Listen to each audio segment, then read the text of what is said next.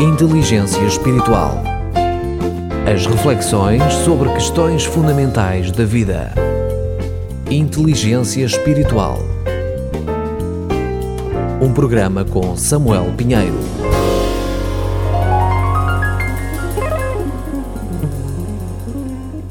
E chamarás o seu nome Jesus. Deus inculcou no nome de Jesus a essência do que é o Evangelho. A boa notícia é que ele é para a humanidade e para cada um de nós individualmente. A nossa maior necessidade está presente no sentido que o nome carrega. A esmagadora maioria da população mundial conhece o nome de Jesus.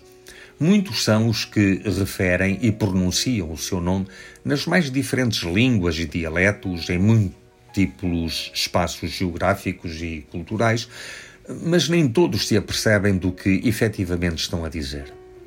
O nome Jesus não lhe foi atribuído por uma escolha estética ou emocional. Não foi o, pai adotivo de Jesus que escolheu o nome para o seu filho. Nem sequer foi Maria que alvitrou o nome de que gostaria vir a chamá-lo. A ideia do nome não adveio de algum familiar na linha genealógica próxima ou mais longínqua que de alguma forma pretendessem associá-lo. Ele seria chamado Jesus por decisão da vontade do Pai, que instrui diretamente José nestes termos precisos. E lhe porás o nome de Jesus, porque ele salvará o seu povo dos pecados deles. No primeiro Evangelho, Mateus, no capítulo 1 e o versículo 21.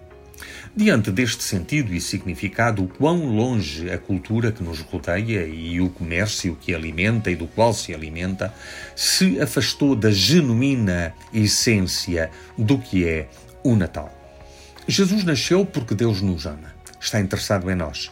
Estava disposto a fazer tudo o que dele dependesse para que o homem pudesse ser reconciliado com o propósito e desígnio presentes no ato que, que Criador divino. Deus nos criou para Ele.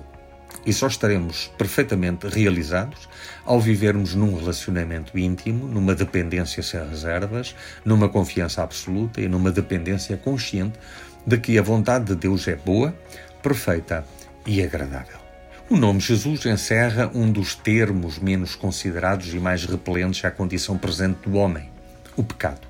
Se há alguma coisa de que o pecador não gosta, é do termo que denuncia a sua situação. Fingimos que está tudo bem ou que tudo não está tão mal assim, principalmente no que nos diz respeito. Podemos não gostar dos outros, podemos discordar e até indignarmos com o governo e a política, podemos insurgir-nos contra a economia global e as desigualdades, podemos exigir que os tribunais e os magistrados sejam mais céleres e, e ponham a justiça a funcionar. Mas pecadores, por favor, não, de modo algum. Quando o jornal London Times solicitou a diversos escritores que mandassem ensaios sobre o assunto, o que há de errado com o mundo? Chesterton respondeu mandando a carta mais curta e direta de todas. Prezados senhores, eu, atenciosamente, Chesterton. Jesus veio precisamente para tornar possível ao homem mudar de história, mudar de vida. Porque pode nascer de Deus e passar a ser uma nova criação. A um religioso sincero e praticante, Jesus declarou: Em verdade, em verdade te digo que quem não nascer da água e do Espírito não pode ver o reino de Deus. O que é nascido da carne é carne, e o que é nascido do Espírito é Espírito. Não te admires de eu te dizer: importa-vos nascer de novo o último Evangelho, o quarto, no capítulo 3, o Evangelho de João, uh, dos versículos 5 a 8. Esta é a criatividade que emana do Natal de Jesus. Entrar no reino das possibilidades de Deus, o que só é possível através do seu poder. Neste Natal, tu podes escolher a Deus como Pai, ou seja, seres feito filho de Deus, recebendo, crendo e seguindo a Jesus.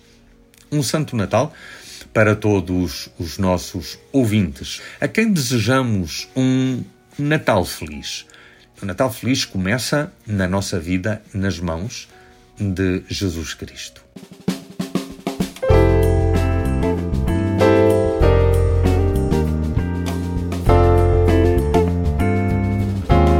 Apresentamos Inteligência Espiritual. 5 minutos de reflexão sobre questões fundamentais da vida.